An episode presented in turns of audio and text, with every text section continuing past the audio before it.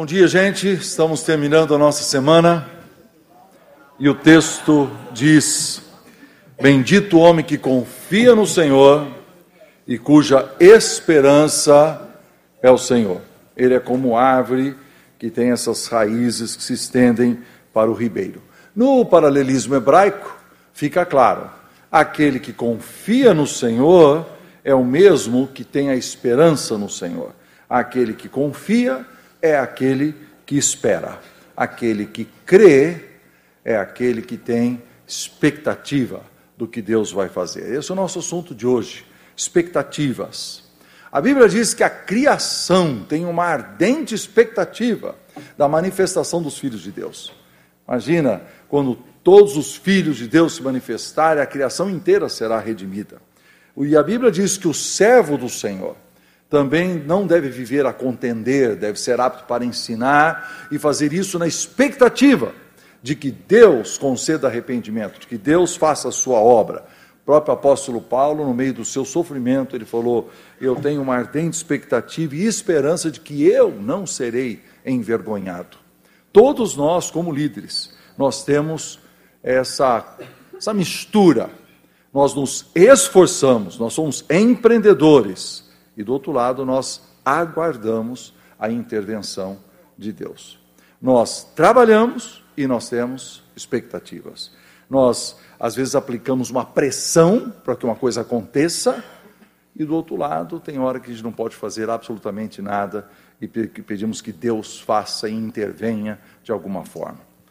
Hoje o assunto eu vou ilustrar de algumas formas diferentes. Dr. Haggai ele passou por muitos perigos, é interessante. Certa vez ele foi preso no Paquistão, ou em outra ocasião ele se perdeu no deserto do Afeganistão. Uma vez em Damasco, o motorista que estava dirigindo teve que passar por cima de pedras, de barreiras, de jardins residenciais, desvios e vielas para conseguir chegar no hotel, porque a polícia estava fechando todas as ruas. Então, quando você está em perigo, a sua expectativa né, é que Deus realmente abra um caminho em algum lugar, né, abriu o Mar Vermelho. Né? Mas tem uma situação muito interessante que ele teve, uma das suas últimas cruzadas, foi uma cruzada evangelística em Jakarta, na Indonésia. Ele estava indo com mais 50 pessoas acompanhando a sua comitiva, mas antes de sair dos Estados Unidos, ele recebe um telegrama. Não venha, pois há planos para matarem você e os 50 que o acompanham. Ele chamou um amigo dele, foi para o quarto do hotel, né, leu o documento, e esse amigo dele falou assim: Nós, então nós precisamos orar. Aí, quando ele falou, precisamos orar, o doutor Hagai já estava de joelho, com o rosto em terra, clamando a Deus. Ele falou, aí ele se ajoelhou depressa junto, falou assim: Ah, é, é precisamos orar. Né? Mas o doutor falou: Não conta para ninguém, vamos ver o que acontece. Né? E eles foram para Jacarta, estavam muito felizes. Quando desceram no aeroporto, já começaram a olhar para um lado e para o outro para ver que estava, se tinha algum perigo. E quando chega no grande dia de abertura, e um irmão, então, indonésio, com um inglês muito mal, muito ruim, ele faz uma oração assim: Senhor, agradecemos demais por trazer o irmão Hagai, que atravessou o oceano para vir aqui pregar o Evangelho. Sabemos que hoje à noite ele pode levar um tiro e morrer. Diz que o doutor Hagar abriu o olho depressa. Né?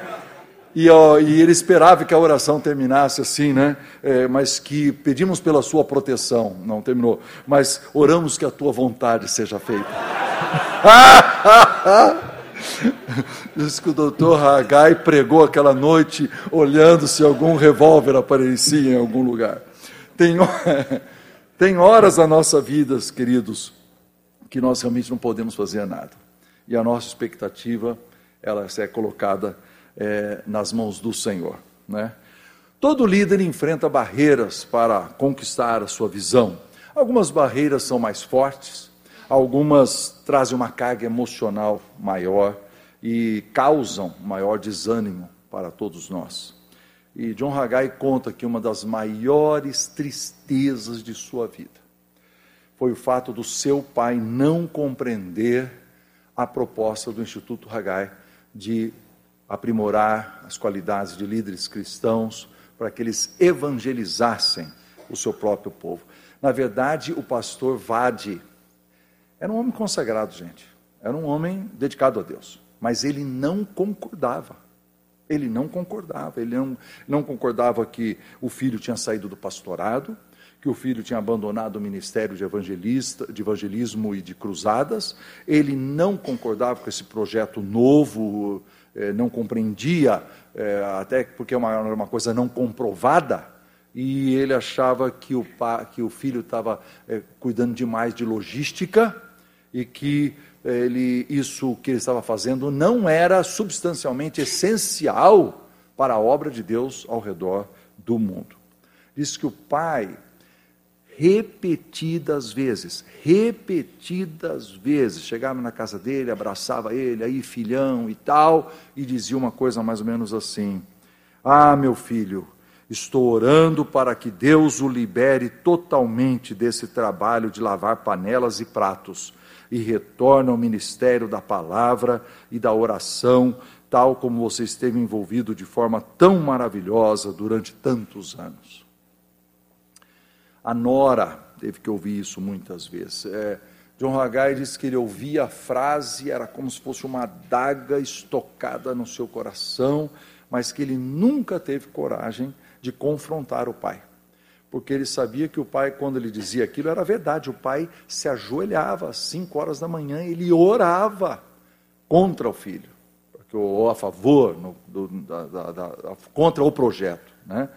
Eram orações sérias, baseadas em sinceridade, mas honestamente ele não compreendia de que aquilo tinha valor. O que, John Haggai diz que ele ficou na expectativa? será que Deus vai permitir né, que meu pai compreenda? E levou mais ou menos dez anos. Dez anos de chateação, de insistência, de orações é, contra o projeto. Mas nove anos antes de morrer, em 1980, o pai morreu em 89, o pai finalmente descobriu o valor inigualável que existe em você treinar um líder nacional e que pode produzir um resultado muito maior, muitas vezes maior, do que um missionário estrangeiro numa terra estranha. E então, Dr. Hagai fala que essa expectativa, pela graça de Deus, Deus concedeu que, ela, que, ele, que o pai descobrisse isso antes que ele morresse. E que então foi uma alegria e um consolo para o seu próprio coração. Mudando um pouco o enfoque e falando agora do pai. O pai, gente, serviu a Deus em lugares horríveis. Qual é a expectativa dele?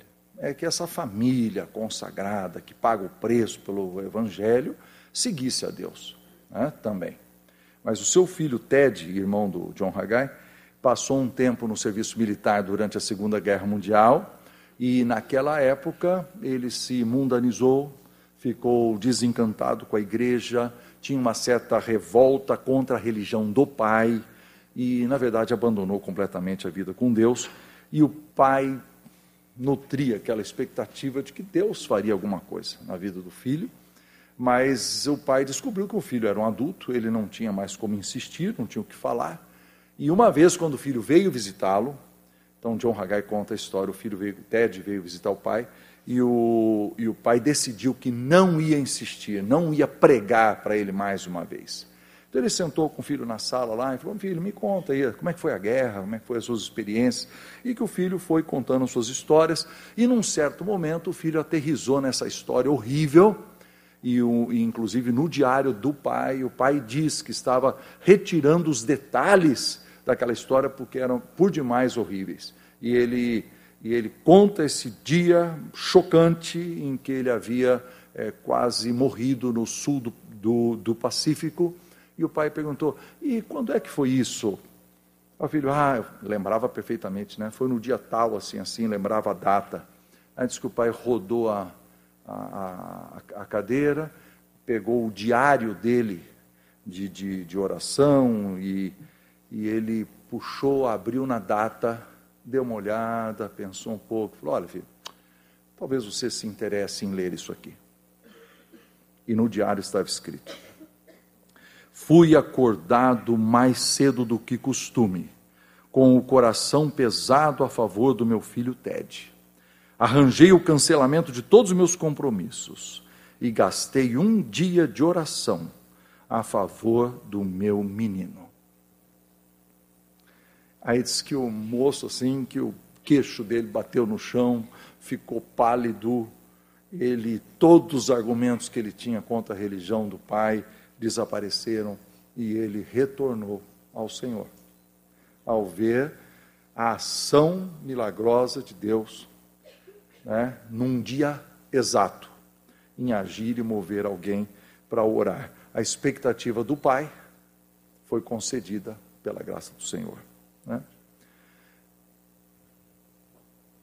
E por último, a história de William Hartsfield, um homem muito importante, com mais de 80 anos, ele era membro da classe de escola dominical do Dr. Hagai em Atlanta.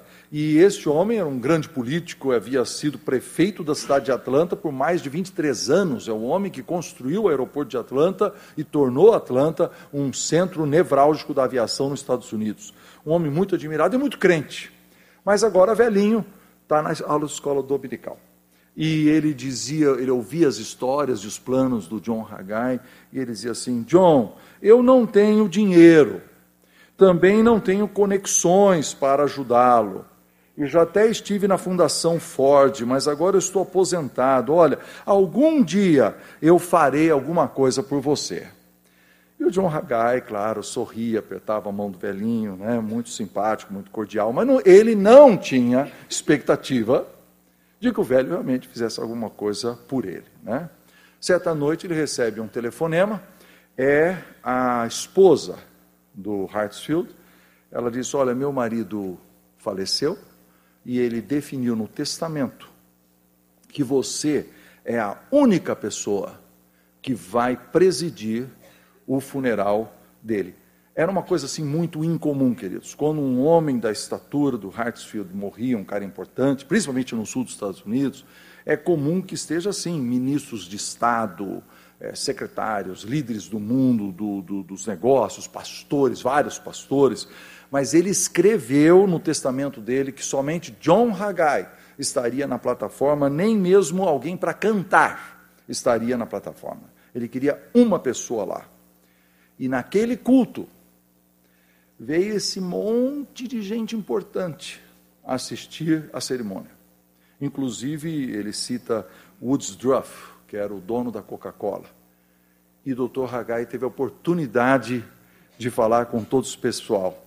E aí John Haggai escreve e diz: William Hartsfield planejou tudo para que, mesmo depois de falecido, ele abrisse portas para mim. Por causa do seu funeral, muitas oportunidades me foram abertas para que eu apresentasse o desafio do Instituto Hagai para futuros sustentadores deste ministério. E isso me faz lembrar de Hebreus 11:4, onde diz assim: mesmo depois de morto, ainda fala. Fabuloso, hein? Fabuloso. Alguém fazer isso para abrir uma porta para o sustento da obra de Deus. Então, queridos, nós líderes não devemos ficar a contender. Devemos ser mansos, mas devemos ter uma grande expectativa de que Deus conceda, de que Deus faça a obra, de que Deus realize. E haverá um dia em que tu, todos os filhos de Deus se manifestarão e toda então a criação verá esse trabalho maravilhoso que nós fizemos e, a, vamos fazer, e essa, e essa glória que subirá para o Senhor no céu. Então, nosso, nossa oração aqui hoje é o seguinte: vamos orar uns pelos outros, estamos terminando a semana e vamos pedir uma coisa simples: que Deus nos dê a tranquilidade de aguardar a obra do Espírito Santo. Que Deus coloque, nos ajude a colocar a nossa confiança em Jesus e que essa raiz de expectativa esteja totalmente fincada no ribeiro, que é o próprio Deus. Vamos orar, abraça a pessoa ao seu lado e ore ao Senhor, agradecendo e colocando as expectativas na, nas mãos dele.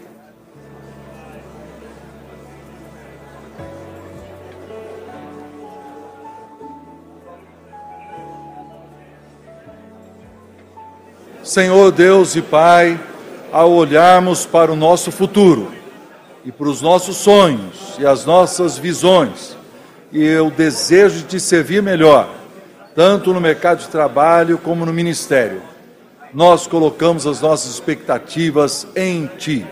Tu és o nosso Deus, Deus Pai, Deus Filho e Deus Espírito Santo. Aguardamos a Tua obra, Senhor, no nome de Jesus.